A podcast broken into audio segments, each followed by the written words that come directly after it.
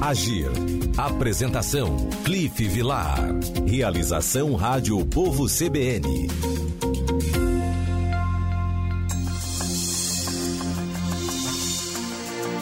Hoje nós vamos falar sobre o Instituto Bom Jogar. Para falar sobre o Instituto Bom Jogar, eu estou recebendo aqui o seu CEO, seu fundador, seu criador, Daniel Goulart. Boa tarde, professor, tudo bem?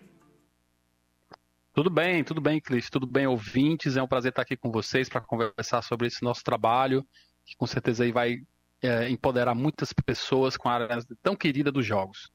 Daniel, vamos falar um pouco sobre o papel do Instituto, né? O, o que faz o Instituto Bom Jogar e qual é o impacto social que ele traz é, para a sociedade?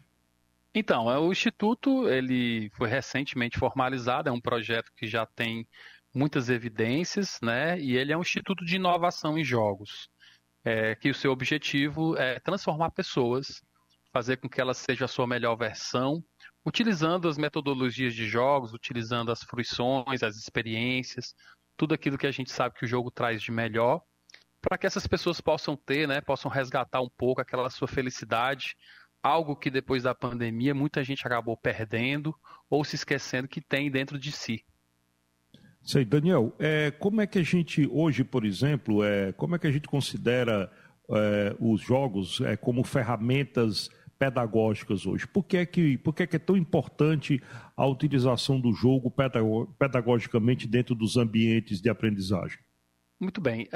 Uh, o que a gente percebe é que uma pesquisa muito grande, uma procura muito grande por jogos nessa área é, de formação, seja ela capacitação, seja ela formação cidadã, seja ela pós-graduação, seja ela nas escolas. Isso tem um fator muito claro, é essa conexão e essa imersão que nós temos com os jogos, com as pessoas. Né? Ah, eu acho que esses dois últimos anos fizeram com que o, a gente compreendesse, enquanto ser humano, que a gente consegue sim interagir muito com as telas, interagir muito com o digital, e eu acho que a ferramenta que tem maior poder de engajamento e imersão são os jogos. Então as instituições e empresas estão procurando esse tipo de. conhecendo também um pouco né, como é que funciona, como é que os jogos têm essa, essa noção de dimensão.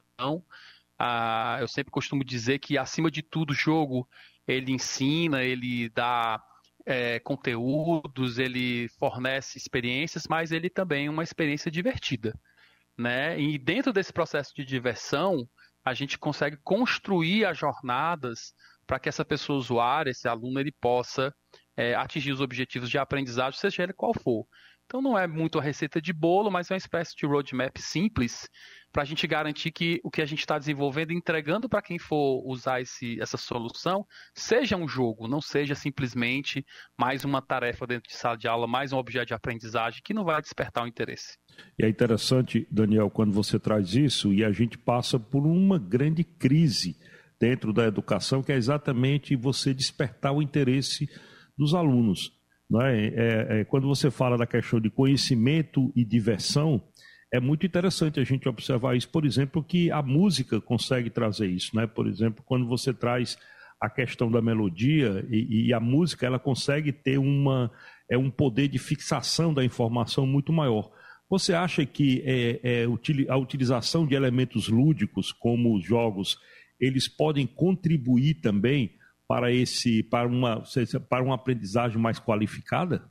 Sim, é, eu, você fez um excelente, um excelente, uma excelente comparação, porque eu acho que a arte, a cultura, né, é, elas têm sim muitas contribuições nessa área da ludicidade, dessa área de tirar a pessoa de um, de um contexto que é um contexto ainda muito escola novista, né, da sala de aula, do momento professor-aluno, né, nessas mídias tão dispersas e dessas telas múltiplas que a gente acaba se conectando. O jogo é mais uma delas. Eu acho que faz parte de um desenho que os educadores precisam colocar na sua na sua metodologia de ensino, né? E para isso eles precisam aprender, eles precisam conhecer, é um mundo muito rico, né? Ah, assim como todas essas áreas da, das artes puderam também fazer a sua colaboração dentro dos processos de, de aprendizagem. E mais uma vez, né? É, tudo é uma grande experiência. Eu acho que hoje não é possível, né? Um professor entrar dentro de sala de aula, um educador ou qualquer pessoa, até mesmo numa reunião de trabalho, é, não, não, ter, não está pensando em promover uma experiência naquele encontro. Nós somos muito, pós-pandemia, eu digo que a gente está muito carente de olhares, de, de, de, de, conversas, de ouvir as falas.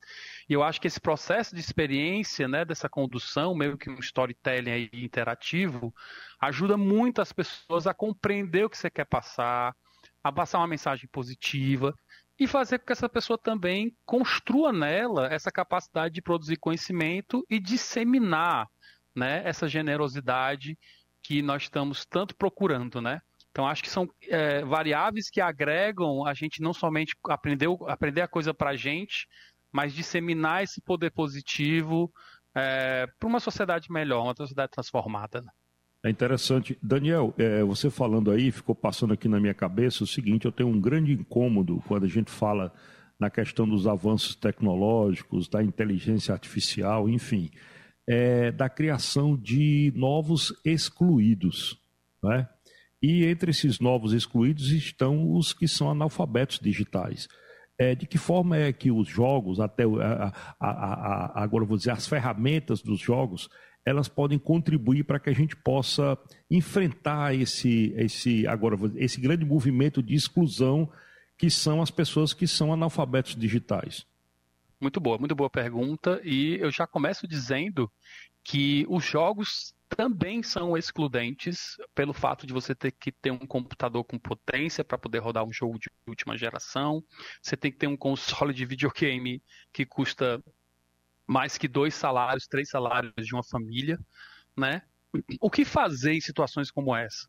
Primeiro, eu tenho uma vantagem competitiva que eu adoro, que os jogos eles não são somente digitais, eles são também analógicos.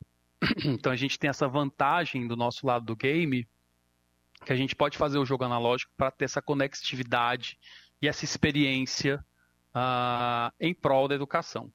Mas eu acho que é muito importante Cliff, a gente na hora de construir, né, a gente faz isso no Instituto, né, a gente desenha narrativas, a gente desenha metodologias, compreender bem a questão do letramento e a questão da inclusão.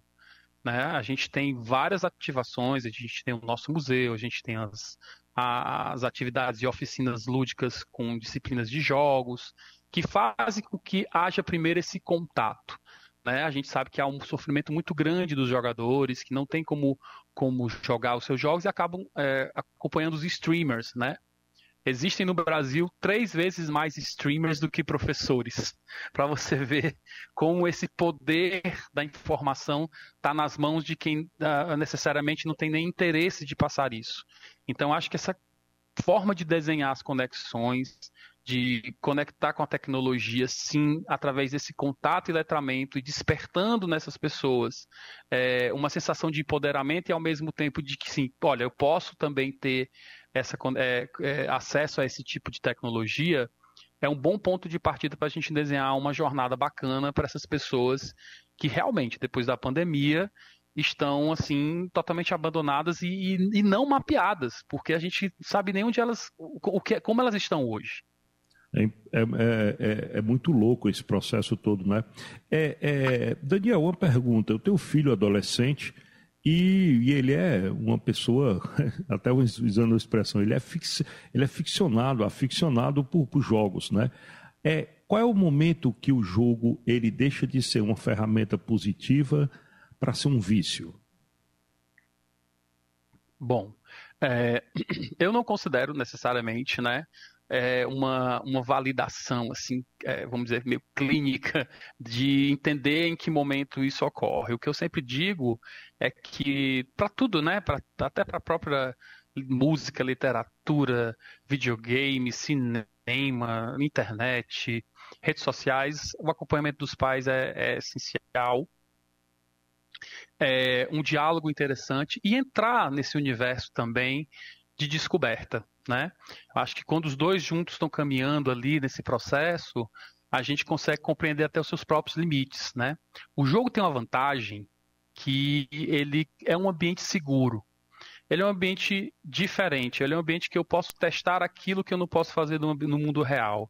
Se nós utilizarmos isso aí, os pais que estão nos assistindo, né, os tutores, utilizarmos isso como um mecanismo para que a gente possa depois é, é procurar o, o, o, jogador entender as suas ações, suas decisões e conversar com ele no mundo real como isso ocorre, isso para mim é, é, pura linguagem metaversica e num nível mais é, de linguagem, eu tenho certeza que essas experiências que ele vai tomar, ele vai decidir melhor, ele vai poder jogar melhor. Digo para todos os meus alunos que eu tenho do curso, é, você tem que aprender a jogar melhor, não ser o melhor jogador, mas experimentar melhor essa sua, esse seu tempo que você investe, essa sua energia que é muito grande com o jogo, para que você possa também se tornar uma pessoa mais, uh, uh, vamos dizer assim, mais crédula nas suas próprias atitudes. Eu acho que o, que, o vício está em cima de que você faz uma coisa desenfreada sem propósito. Quando você encontra propósito, alguém te dá um propósito,